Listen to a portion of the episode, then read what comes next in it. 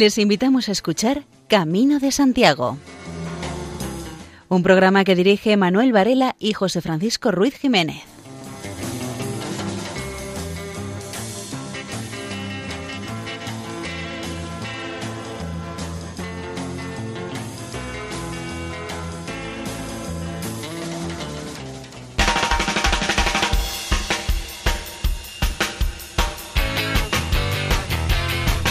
Queridos oyentes, les damos la bienvenida a una nueva edición del programa Camino de Santiago en la sintonía amiga de Radio María. Hoy tendremos un programa especial porque, eh, eh, de acuerdo con la celebración anual del Día de las Letras Galegas, este año eh, está dedicado a la figura de Antón Fraguas Fraguas, cuya relación con el tema jacobeo y con el Camino de Santiago es muy fuerte, como podrán eh, comprobar ustedes eh, a continuación. El programa está dedicado a su figura y a su memoria y sin mayor dilación entramos en materia.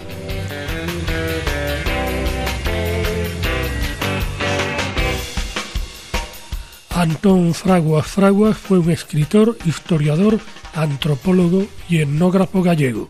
Fue alumno de Castelao. Estudió filosofía y letras en Santiago de Compostela. Cuando tenía 18 años, fue uno de los fundadores de la Sociedad de la Lengua, en Pontevedra, con el objetivo de promover la defensa del idioma gallego.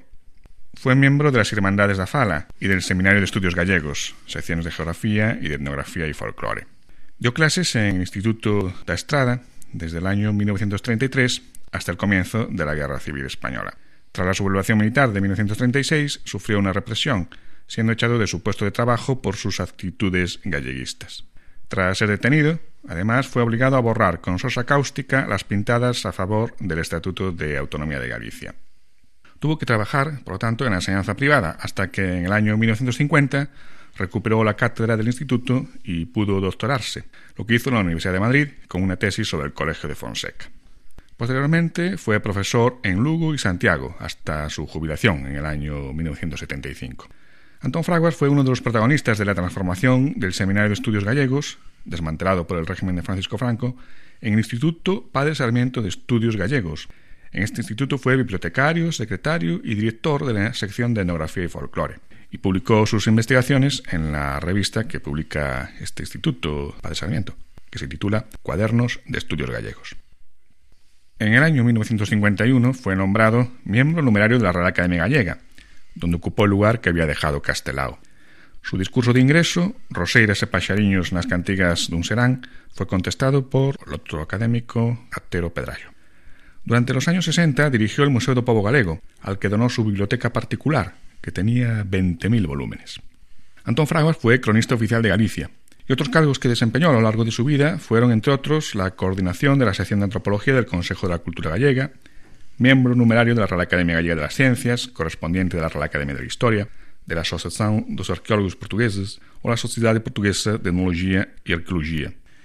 Antón Fraguas fue nombrado Pontevedrés del año en 1973 y tras su muerte en 1999 se creó la Fundación Antón Fraguas con la idea de proyectar, conservar y dinamizar el patrimonio Fraguas y toda la generación por él representada crearon y rescataron para la conservación en el futuro de la memoria de Galicia. La Diputación Provincial de Coruña convocó en su memoria el certamen de artesanía Antón Fraguas Fraguas.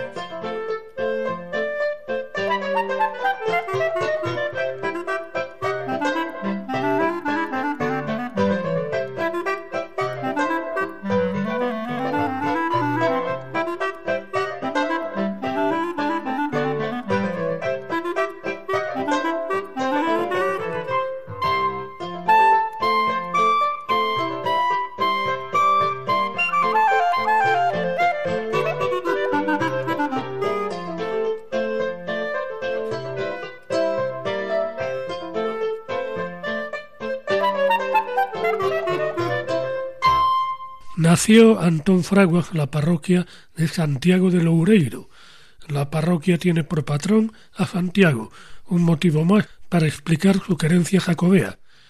En un escrito de Antón Fraguas titulado El apóstol Santiago en Occidente, se resume la vida del apóstol. Un día nuestro Señor Jesucristo encontró a dos hermanos, Jacobo y Juan, hijos de Cedebeo y su esposa Salomé, marineros de profesión, repasando sus redes al mismo tiempo que hacían comentarios de las ganancias que proporcionaba la pesca. La divina voz del Redentor llegó a sus oídos, con tal poder que, invitados a seguirle, abandonaron sus redes, su barca y su familia, y le siguieron dispuestos a ser apóstoles, enviados y a transformarse en pescadores de hombres. Brillante y portentosa fue la transformación del rudo marinero que recibió del mismo Cristo por el celo en la alta conquista de las almas el título de Hijo del Trueno. Conoció Santiago a los marineros que procedentes de la Citania ibérica hacían periódicos viajes a la costa de Fenicia y Palestina, llevando metales, estaño, oro, hierro y cobre de nuestras tierras, y trayendo piezas de adorno, placas de mármol, cuentas de vidrio y hasta especies. Todas estas mercancías las cargaban en Alejandría y demás puertos orientales. Estos centros y productos eran los motivos más estimados del comercio. Con estos marineros hizo amistad y realizó, ayudando en el remo y en la vela, el viaje a Galicia. La nave, esperada con ansiedad en el padrón, llegó a puerto y dejó en tierra Santiago. Aquí comenzó a predicar, a exponer la buena nueva de la doctrina cristiana, frecuentando los lugares de los grandes cultos paganos, fuentes, bosques misteriosos, y procuraba albergue donde vivían personas influyentes para transformar las almas, enseñando los caminos de la gloria. De los viajes realizados por Santiago en tierras de Galicia nos tiene al tanto la tradición hasta en sus rumbos marineros. Los caminos de la Virgen de la Barca le recuerdan al Romero que por ellos pasó un día el apóstol. Nada tiene de particular este viaje, que debía interesar por la importancia del culto pagano que se celebraba en la Pedra Valadoira, y para renovar la amistad de los marineros y de aquellos lugares y tratar de retorno a Palestina. También la ciudad de Lugo cuenta entre sus tradiciones jacobeas el viaje de Santiago y su estancia en Asamasas, por no poder entrar en la ciudad que le cerró las puertas. La tradición la ampara hoy la iglesia donde se da culto al Santo Apóstol, y se fundamenta en el mejor camino de entonces para cruzar la península. Sería la vía romana, la que recogió los pasos del primero de los peregrinos y primer evangelizador de nuestra tierra. Al abandonarla, en compañía quizá de unos cuantos discípulos, distinguidos varones apostólicos, para seguir a Oriente por Astorga y Zaragoza. En Zaragoza el apóstol Santiago tenía abatido su ánimo, pero recibe el confortable aliento de la visita de la Virgen que se le aparece solo un pilar para desvanecer con su presencia milagrosa las apreciaciones pesimistas de nuestro apóstol. Cumplida la sentencia de muerte contra Santiago, recogen el cuerpo los amigos del apóstol, y en la misma barca de adornos y metales acomodan el cadáver, cuyo nombre de santidad ayuda a los navegantes, acaso los mismos que con él remaron durante la primera travesía. De nuevo arribaron a la ría de Arousa, y mientras buscaban un sepulcro, custodiaron el cadáver sobre las ondas del río, en la barquilla, donde son las primeras oraciones de la marinería gallega. Quisieron los discípulos dar honrosa sepultura al maestro. Para conseguirlo pidieron a una dama viuda y rica llamada Lupa, que vivía en el castro Lupartio, y había oído y hasta hospedado a Santiago, pero sin meditar la palabra que con sencillez exponían las doctrinas de Cristo. Después de muchos infortunios, que salvan otros tantos milagros, consiguen que la reina les ceda el carno, mas la yunta tenía que cogerla entre los toros, que en plena libertad vivían en el monte Ilícino. Por voluntad divina, al acercarse los cristianos, los toros se dejaron uncir pacíficamente, y como si toda la vida formaran pareja en el yugo. El prodigio tuvo más fuerza que la palabra del apóstol, y la reina Lupa se convierte al cristianismo, donando el sepulcro que poseía en Libedón, en alegre caminata trasladaron al Santo Cuerpo en el carro, deteniéndose unos instantes en las proximidades de la tumba, en el franco, recordando el hecho de la capilla que está junto a la fuente. Sobre la tumba apostólica se cristianizó el ala gentilicia y se inició el culto al verdadero Dios, y a su alrededor quisieron ser enterrados como miembros de la misma comunidad de los primeros cristianos, cuyas tumbas han sido descubiertas en excavaciones realizadas no hace mucho tiempo.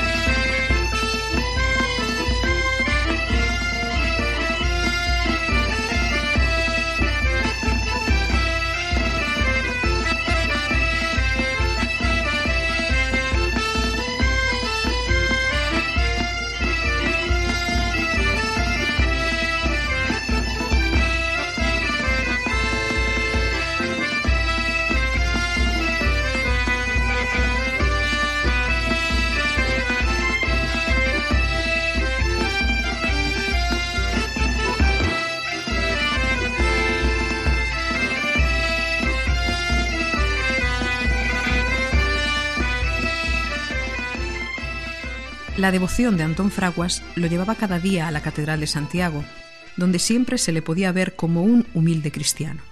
Y sobre la historia de la Basílica Compostelana escribió lo siguiente. Alrededor de la sepultura harían los discípulos una casita de paredes lisas para proteger el enterramiento, que era lo que a los cristianos interesaba. Cayeron las paredes, nacieron las silvas y los robles, y en medio del espesor el recuerdo perenne del enterramiento y de quien estaba allí enterrado. Alfonso II, el primer rey peregrino, hizo sus donaciones y junto con el obispo pudo levantarse una iglesia de una nave, con el sepulcro en la cabecera. Fue preciso hacer otra iglesia para acoger a gentes que venían a visitar la sepultura. El rey Alfonso III, junto con el obispo Sisnando I, construyeron otra de tres naves con materiales nobles, consagrada en el último año del siglo IX, exactamente en el mes de mayo del año 899. La racia de Almanzor arrasó la iglesia y la ciudad.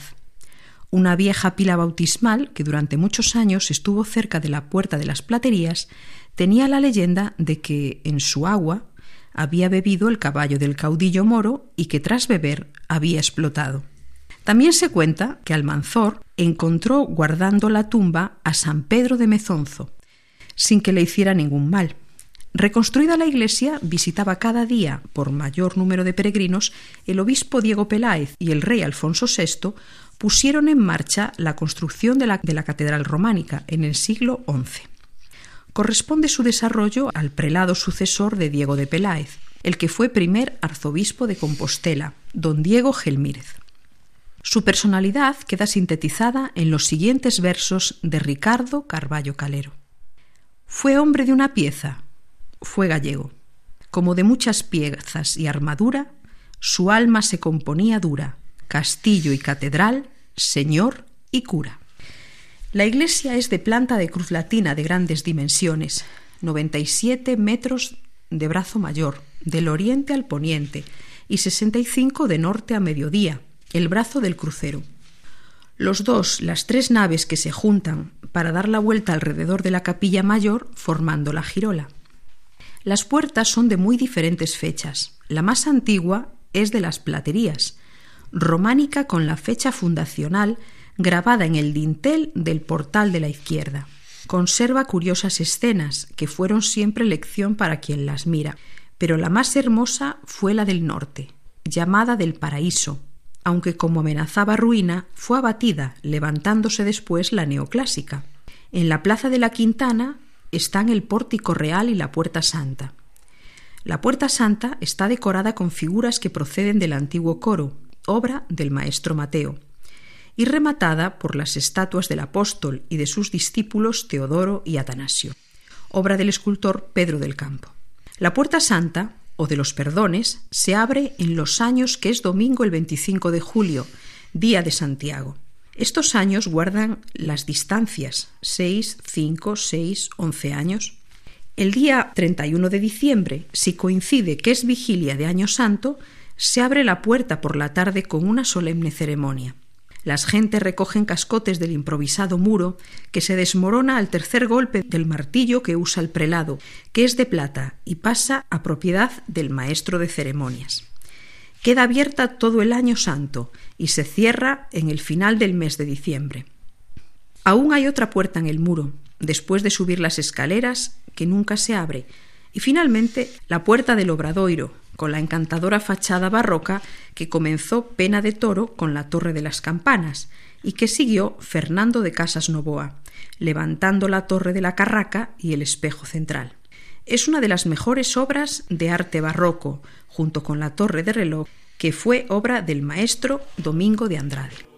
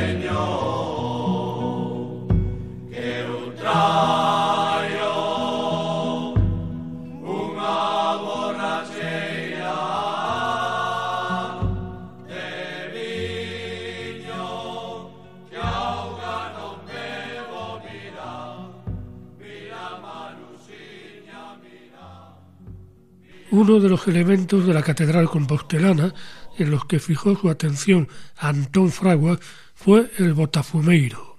La palabra botafumeiro es una palabra emotiva y que alcanza una categoría universal. Es la palabra que habla a las alturas de todos los tiempos con la gracia y el recuerdo de la fiesta compostelana. Con ese nombre se llama al rey de los incensarios, según dijo el poeta, pues no hay en todo el mundo uno que le iguale debe su origen al culto y al deseo de purificar la atmósfera enrarecida y pesada por los muchos peregrinos que dormían en el templo, haciendo vigilia, si bien la razón de ser fue siempre más de culto que purificador. Para aromatizar las naves se usaría un pebetero que al mismo tiempo daba, como una luz, gloria a Dios continuamente. El botafumero es de latón plateado y fue obra del platero José Losada. En recuerdo de las noticias que existen de botafumero de plata, se regaló uno de tan noble en metal por parte de la Hermandad de Alféreces Provisionales. El modelo corriente pesa cerca de 80 kilos, tiene un metro y medio o algo más de altura y funciona en las grandes solemnidades y en todas las peregrinaciones, cuando llega algún personaje ilustre a la catedral. Para funcionar se baja la maroma y se amarra de buena manera el incensario. La maroma pasa por un sistema de poleas colocadas entre los arcos torales y construido todo el sistema según proyecto de Zelma, en las herrerías de Vizcaya, y traídas con muchas precauciones por temor a que los barcos enemigos echasen al fondo del mar los soportes construidos para el incensario. Amarrado a la maroma, se colocan los ocho hombres, a veces alguno menos, cada uno con su cuerda anudada, que están con la tirada rítmica y acompasada para hacer subir el botafumeiro muy cerca de las bóvedas de la nave, que va de la puerta de la zapachería hasta la de las platerías. Antiguamente soltaba brasas que las gentes trataban de recoger y apagar llevando para sus casas los carbones como el tizón pascual. En el año 1499 presenciaba la función doña Catalina, que iba para Inglaterra a contraer matrimonio con el príncipe de Gales. La catedral estaba llena de gente y funcionaba el botafumeiro, colgado de unas cadenas de hierro bien gruesas y trayéndole desde lo alto con cierto artificio. Estaba lleno de vivas brasas y en él echando incienso y otros olores, y así andaba que casi llegaba de la una puerta del crucero a la otra. Y andando así se le quebraron las cadenas en que andaba colgado y, si como tiraran una bombarda, salió sin derramar una sola ascua por la puerta de la catedral, donde se hizo pedazos, y se vertió toda la lumbre que en el butafumeiro había, sin hacer mal a ninguna persona. Otra vez cayó el 23 de mayo de 1622 y se fue a meter debajo del tablado que tenían preparado para las fiestas del Corpus y tampoco hizo daño a nadie. Dio algún que otro susto, sobre todo cuando se pone maroma nueva, pero el santo apóstol ampara a todos los fieles. El botafumero se guarda en la sala capitular y es tema de artistas, pintores, dibujantes, tallistas y poetas, como el gran poeta y canónigo de la iglesia compostelana, José de Aviña, que escribió lo siguiente. Compostela, ciudad predilecta del Hijo del Trueno, en ti, grande, famoso incensario, el símbolo veo de glorias pasadas de tu nombre excelso, que ha cruzado de oriente a poniente, que ha subido hasta lo alto del cielo, no tras sí dejando reguero sangriento, cual deja la fama de bélicos pueblos, tu recuerdo ha dejado, acá abajo, estela de incienso. de oraciones que han ido exhalando tus innúmeros santos romeros. El Botafumeiro despierta siempre ansias de contemplarlo y es símbolo de la iglesia de Santiago, de la ciudad de Compostela y de los caminos de peregrinación y de los caminantes peregrinos. Al acabar su recorrido, el encargado de colocarlo lo detiene de modo muy clásico y en su lugar se cuelga la alcachofa que en otros tiempos tenía un dispositivo a modo de candelabro para encender unas velas en determinados días del año.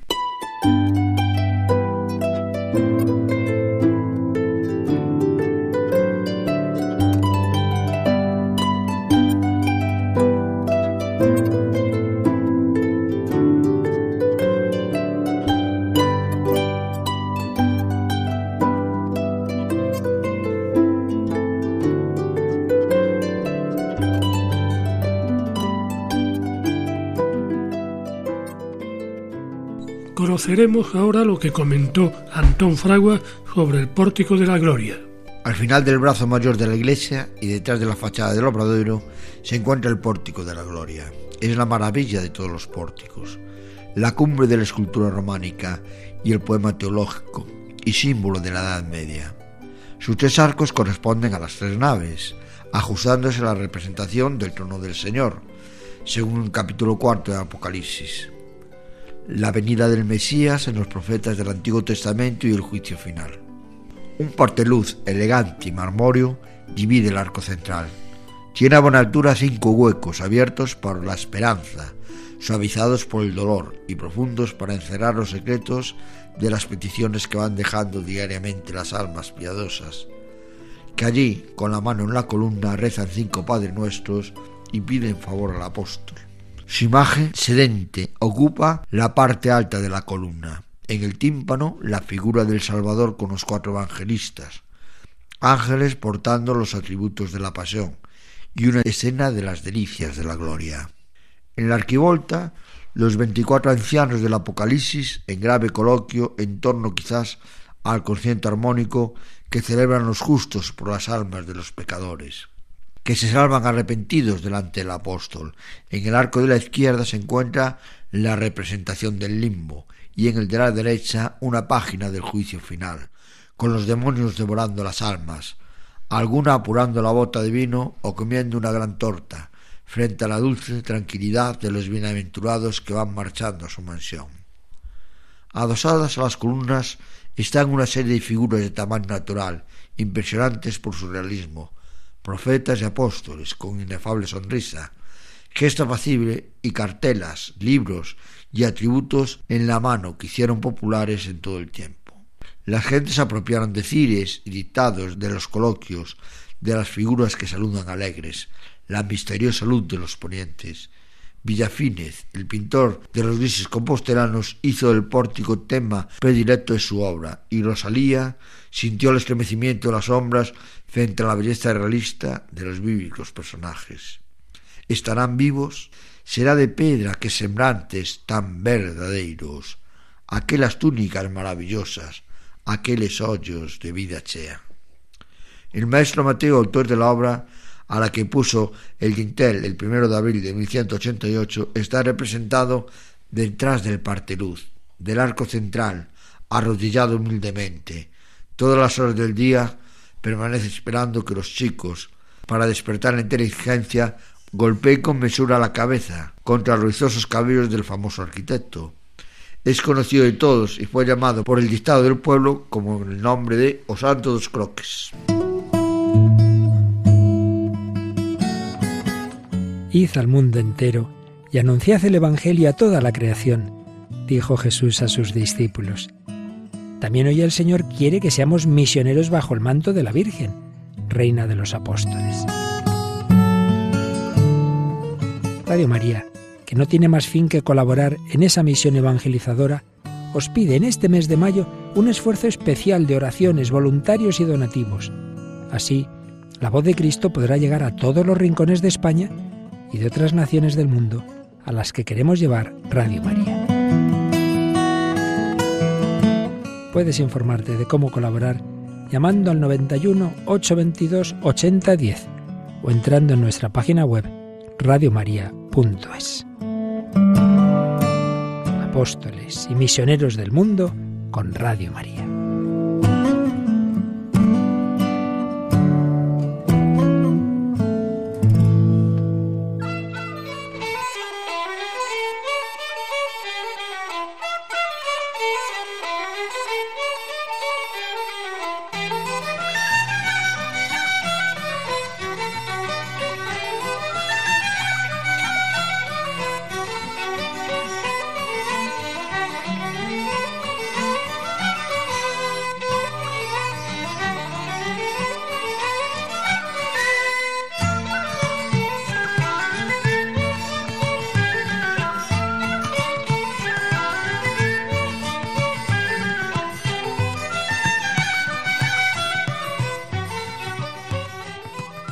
Fraguas fue miembro de la Cofradía del Apóstol Santiago, cuando estaba presidida por el profesor Lucas Álvarez. En la pequeña dependencia catedralicia que acogía las juntas mensuales se podía apreciar de cerca el sentido cristiano jacobeo de Antón Fraguas. Y ahora damos a conocer un texto suyo titulado Caminos de peregrinación y peregrinos. En pocos lugares tiene tanta importancia el camino en la formación e información de la ciudad como en Compostela.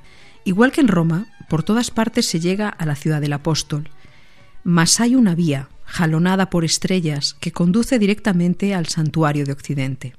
La leyenda cuenta cómo se inició este camino de tierra y cielo. Una noche el rey Carlomagno tuvo una visión celestial. Se le mostraba en el cielo una niebla blanca y luminosa que señalaba la ruta segura para realizar un viaje a España. Era nada menos que el apóstol Santiago el que mostraba el amplio sendero y dialogaba con el emperador. La leyenda sigue informándonos del viaje realizado por Carlomagno para conquistar el camino que conduce a la tumba. Tuvo éxito la empresa y el rey donó a la iglesia gran cantidad de oro ganado a los infieles. La leyenda nos precisa con la inseguridad de los caminos y la impaciente deseo de visitar el sepulcro del apóstol en la ciudad de Compostela. Cuando en el siglo XII se hace alusión a la labor de Sancho el Mayor, que hizo correr sin retroceso el camino de Santiago, no se menciona una vía concreta y solamente se advierte que los peregrinos torcían desviándose por Álava. Una vez que hay seguridad en las tierras de Navarra, Rioja, Castilla la Vieja y León, se fija el itinerario, casi único, que construido por santos y penitentes adquirió el nombre de Camino por antonomasia.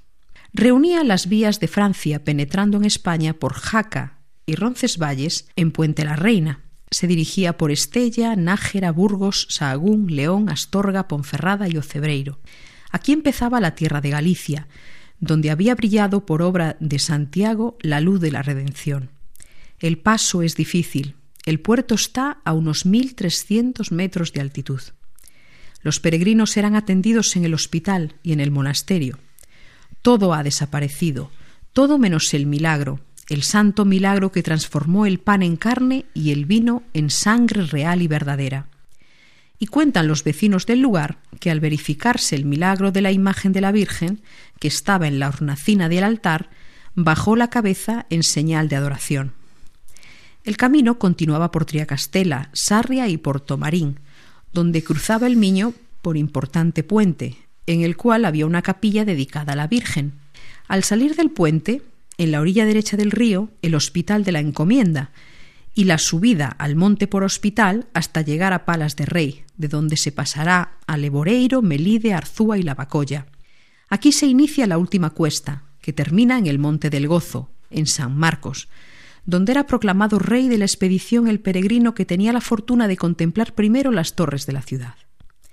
El camino ancho y profundo de mortificación y penitencia tenía sus albergues y hospitales para atender al descanso de los fatigados y al cuidado de los enfermos. Los peregrinos sentían plena confianza en sus pasos al contemplar desde cerca de Palas de Rey el vértice del pico sacro, faro de caminantes en la ruta jacobea. El lugar se conoce con el nombre de Rosario, porque allí empezaban a rezar, en acción de gracias, ya que estimaban poder completar felizmente y en corto tiempo la ruta de sus ilusiones. Al final de la jornada tenía una preparación corpórea antes de llegar a la ciudad. El río de la Bacoya se llama así porque en él suele la gente francesa que peregrina a Santiago lavarse por amor al apóstol, no solamente sus vergüenzas, sino también despojándose de sus vestidos la suciedad de todo el cuerpo. La ladera en penitente llega al alto de San Marcos. Ninguna emoción del camino era comparable a la del Monte del Gozo. El final del recorrido lo hacían a pie los que cabalgaban, y descalzos muchos de los que lo hicieran las jornadas andando.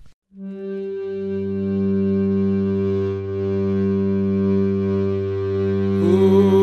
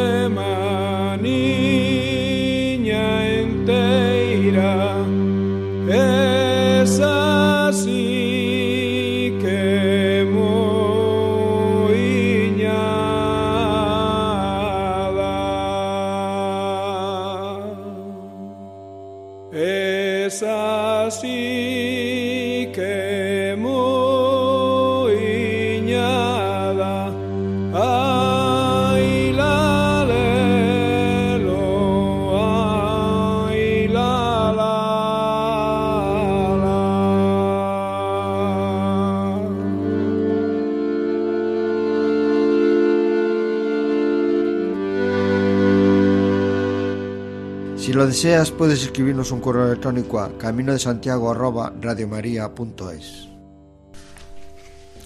Son varias las historias de las que se hace eco Antón Fragua.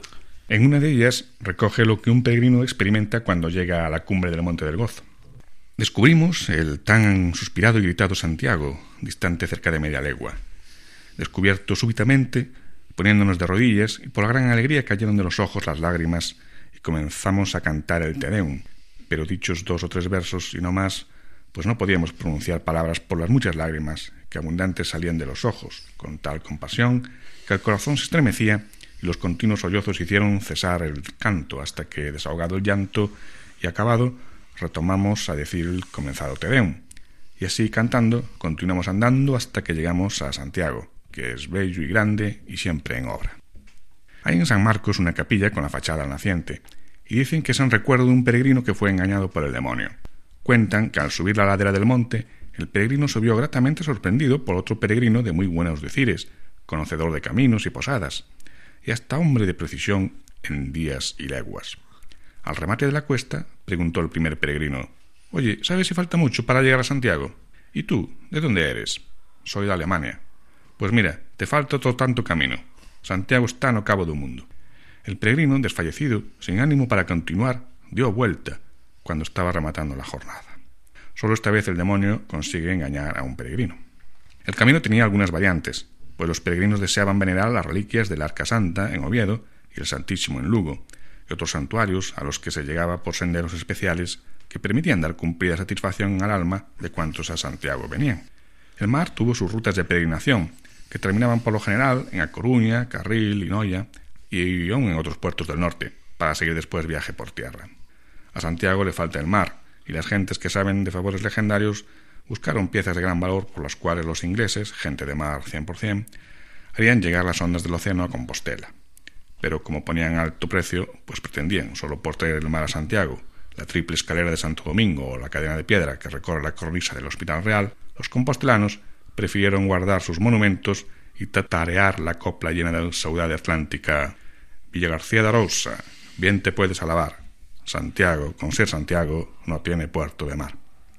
También los caminos de peregrinación, que eran caminos de santos, conocieron la inseguridad y tuvieron las justicias de hacer serios escarmientos y los arzobispos emplear la fuerza para destruir los nidos de malhechores que asaltaban a los peregrinos, para arrebatarles el dinero de limosnas y misas que llevaban, no solo propios, sino también de los vecinos del pueblo que no podían realizar la peregrinación. Era costumbre que el peregrino usara sombrero, bordón y calabaza, una mochila y las veneras. Para perpetuar la onda salobre llevaba el peregrino las veneras, o sea, las conchas de las grandes vieiras o de las pequeñas zamburiñas, en todo momento indispensables en el blasón del viajero de la ruta jacobea, creado por el milagro que cuenta lo siguiente. A un caballero de una muy principal familia, viajando por las costas de Portugal a Galicia, se le desbocó el caballo y lo precipitó en el mar. Estando ya a punto de perecer ahogado, con el corazón se encomendó al santo apóstol, el cual lo sacó a flote sobre las aguas, pero todo cubierto de conchas. A la entrada de la ciudad, en los concheiros y en las tiendas de plateros y azabacheros, se podían comprar las veneras que servían como recuerdo de la peregrinación a Compostela. El Código Calistino contiene la fórmula del ritual empleado al entregar los obispos a los que en penitencia emprendían las jornadas de Compostela. En nombre de nuestro Señor Jesucristo, recibe este moral, hábito de tu peregrinación, para que castigado y enmendado te apresures a llegar a los pies de Santiago, a donde ansias llegar, y para que después de haber hecho el viaje vuelvas con la ayuda de Dios que se vive y reina por los siglos de los siglos. Amén. En la entrega del bordón o báculo se decía, recibe este báculo, que sea como sustento de la marcha y del trabajo, para el camino de tu peregrinación, para que puedas vencer las catervas del enemigo y llegar seguro a los pies de Santiago. y después de hecho el viaje volver junto, a nos con alegría. El calistino explica que el suplicante lo recibe como un tercer pie para sostenerse y para defensa contra los lobos y los perros. El motivo de peregrinación es muy diferente. El principal era la devoción, pero reflejaba en todos los matices de la vida. Podía ser por voto hecho en duro trance de la existencia, por alivio de enfermedad, por mandato testamentario, por pena canónica y civil, calamidades públicas y hasta solamente por el afán de viajar, de conocer tierras y personas en toda la variedad que el trotamundo se encierra, desde el farsante al ladrón. Al acercarse los peregrinos son bastantes leguas, a veces entre Triacastela y Puerto Marín, salían a su encuentro una serie de importunos que le asediaban y molestaban con insistencia, requerimientos y con artificios no implaudables para conducirlos a sus casas o mesones. Los mesoneros engañaban a los peregrinos, vendiéndoles velas a mayor precio, especies de mala calidad, cambiándoles la moneda a bajo precio y otros actos censurables.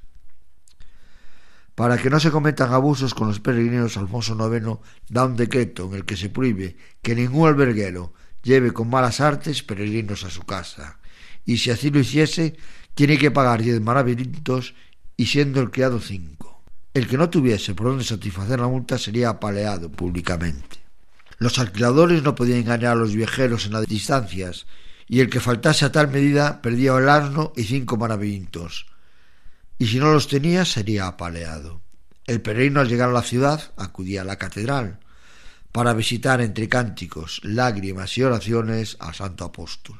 Pasaban la noche en vigilia para comulgar muy de mañana, y después de recibir la Compostela, que acreditaba su estancia en Santiago, algunos pedían certificados especiales que justificasen ante las autoridades de su pueblo la presencia del solicitante delante del apóstol. Entre los peregrinos figuraban excomulgados y gente que había cometido grandes delitos. Para ellos había un ritual especial. Entraban en una torre donde descalzos y de rodillas esperaban un legado de la iglesia y el coro de sacerdotes y seminaristas, precedidos de una cruz negra, y quedándose en el porche, que está delante de la iglesia. Reconciliaba a los excomulgados, después de asueltos el legado, bajaba la escalera y les tocaba a todos con la estola o cíngalo. Entonces, descalzos, entraban en el templo. Por los caminos de Santiago se oyeron desde el descubrimiento de la tumba los cantos y oraciones de gentes que de lejanas tierras venían peregrinando para cumplir promesas, penas de los pecados, pedir ayuda en las batallas y hasta para ganar sufragios por el alma de quien pagaba el viaje a la persona que aquí venía.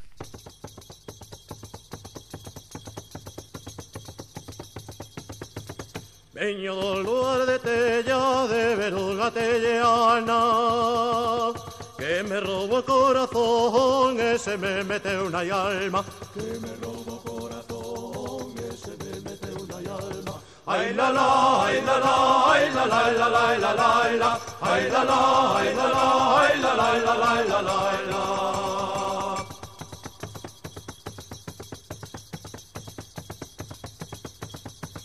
A pandeira sin ferreñas y as ferreñas sin pandeira.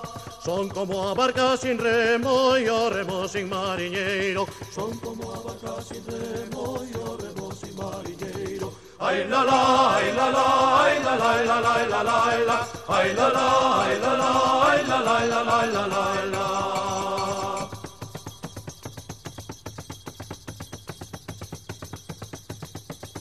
O pandeiro ten a culpa, o pandeiro ten a toda O pandeiro ten a culpa que lle dan e que non soa O pandeiro ten a culpa que lle dan e que non soa Ai la la, ai la la, ai la la, ai la la, ai la la, ai la Ai la la, ai la la, ai la la, ai la la, ai la la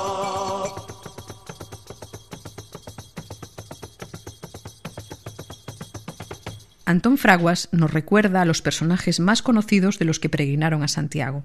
Entre los peregrinos famosos que vinieron a Compostela figura Gotescalco, obispo de Puy, por motivo de oración. Algo más tarde, el monje Cesario de Montserrat, con intención de adquirir la dignidad metropolitana de Tarragona. Hugo de Mermandoa, típico ejemplo de eclesiástico feudal de los últimos tiempos carolingios. En el siglo XI, el arzobispo Sigfrido de Majuncia, la condesa Richardis, el conde Ramón de Borgoña, los reyes y los santos también recorrieron desde antiguo la ruta jacobea. Luis VII de Francia, Enrique el León, duque de Sajonia, San Morando, Santa Bona, San Alberto, Santo Domingo, San Francisco de Asís. La avenida de San Francisco debe ser recordada según la refiere la inscripción de la tumba de Cotolay, en la portería del convento. Viniendo nuestro Padre San Francisco a visitar al apóstol Santiago, hospedóle un pobre carbonero llamado Cotolay, cuya casa estaba junto a la ermita de San Payo, en la falda de Pedroso. De allí se salía el santo al monte a pasar las noches en oración. Allí le reveló Dios que era su voluntad edificase un convento en el sitio donde está, llamado Val de Dios y Val de Infierno, y sabiendo el santo era del monasterio de San Martín, pidióselo al padre abad por amor de Dios y ofreció ser su forero y pagar en cada año un cestillo de peces. Aceptó el padre abad y de ello se hizo foro, firmando el santo, el cual dan fe los ancianos de San Martín. Habido el sitio, dijo el santo a Cotolay, Dios quiere que me edifiques un convento de mi orden, Respondió Cotolay que como podía un pobre carbonero. Vete a aquella fuente, dijo el santo, que allí te dará Dios con qué. Obedeció y halló un gran tesoro con que edificó este monasterio. Bendijo Dios a esta casa. Casó noblemente, fue regidor de esta ciudad y edificó los muros de ella, que ahora van junto a San Francisco, antes iban por la zabachería. Falleció santamente en el año del Señor de 1238. Después vinieron Sancho II de Portugal, la reina Santa Isabel, el pintor Juan Van Eyck, pero el más impresionante es Guillermo X, duque de Aquitania, que cayó muerto ante el altar del apóstol y en la catedral fue enterrado. Un bello romance nos relata el sentido final de este peregrino bajo la denominación de Gaiferos de Mormaltán. En la relación de peregrinos no puede faltar los reyes católicos. En el año 1486 fueron en romería a Santiago. Hicieron el recorrido por el camino francés. En Compostela visitaron la iglesia del apóstol y dotáronla de sus dones magníficos. No conocemos la súplica que doña Isabel haría al santo apóstol en su iglesia catedral, pero renovaría aquella petición hecha en el año 1482, en el cual pide al apóstol luz, patrón y guía de los reyes de España, y porque sea siempre protector y defensor del Rey mi Señor, y mío en todos nuestros fechos, especialmente contra los infieles.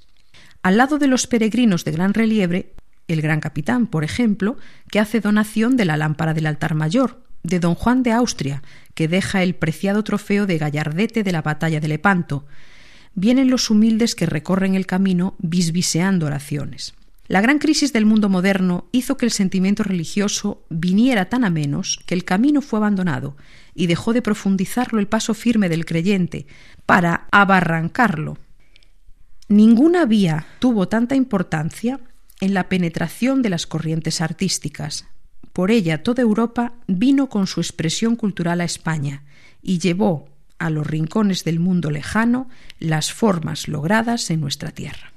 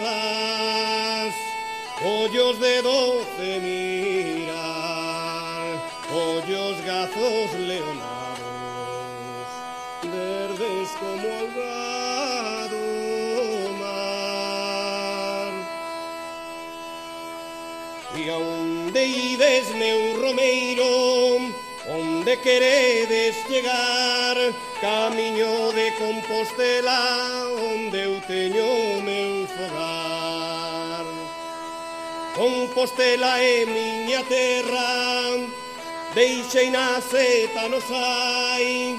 Reluciente en sete soles brillantes como un altar.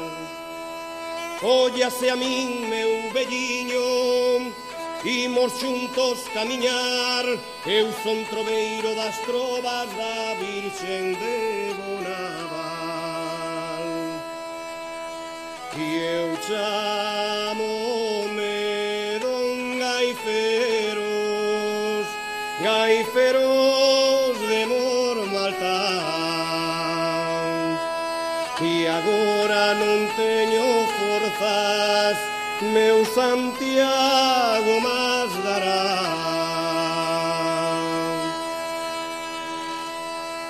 Chegaron a Compostela, e foron a catedral Ai desta maneira falou Gaiferos de Mormaltán Gracias, meu Señor Santiago Os vosos pés me tesan Si queres tirarme a vida Podes máis, Señor, tirar Porque morrerei contento Nesta santa catedral.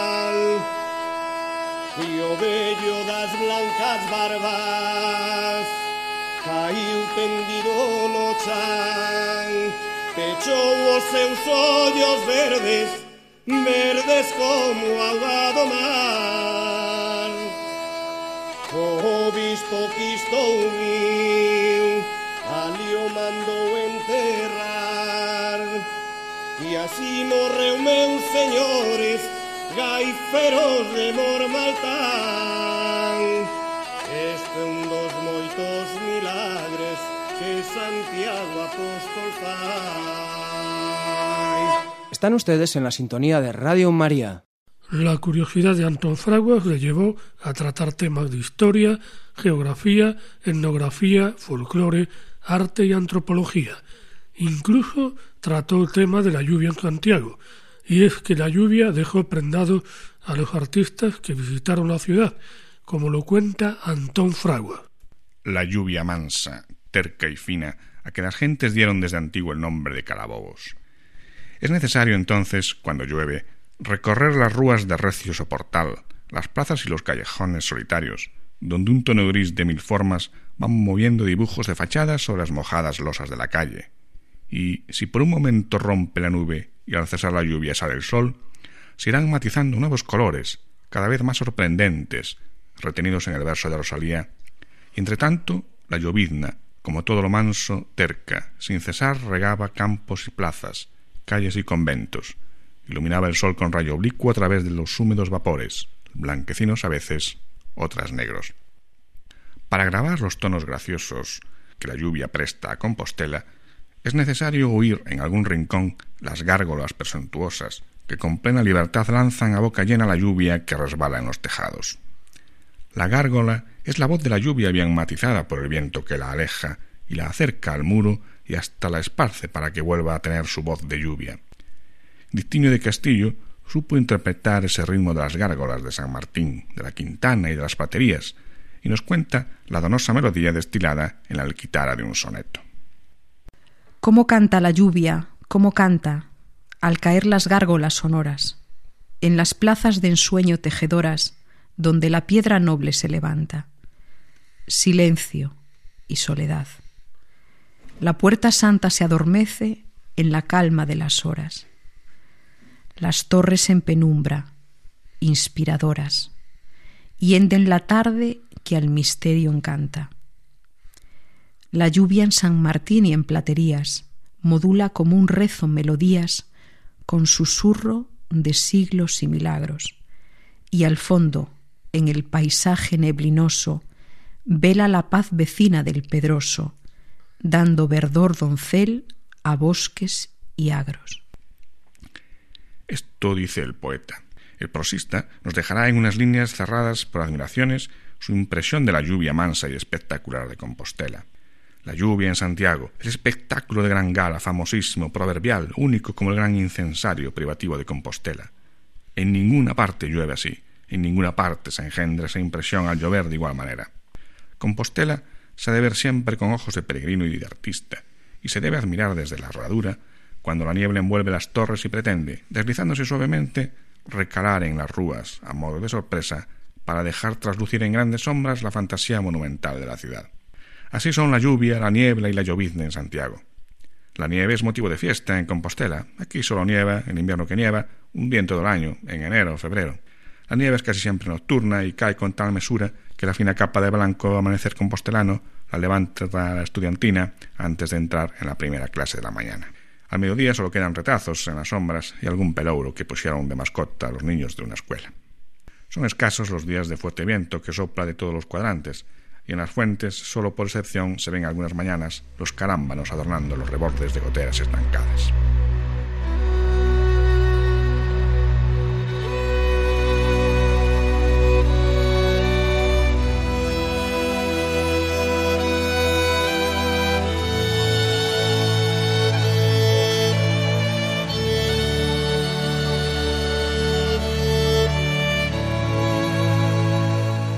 Pues llega la hora de la despedida, que habréis disfrutado de este programa y os esperamos el próximo día en nuestra etapa del Camino de Santiago.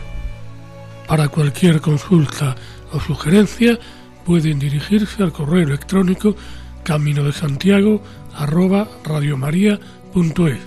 Bueno, finalizamos este programa monográfico especial dedicado a la figura de Antón Fraguas Fraguas en el Día de las Letras Galegas dedicado eh, a él, a su memoria. Nos disponemos a iniciar una nueva y dura etapa entre las localidades de Ostrava y Tijuana. Hasta dentro de dos semanas, buenas noches y feliz andadura.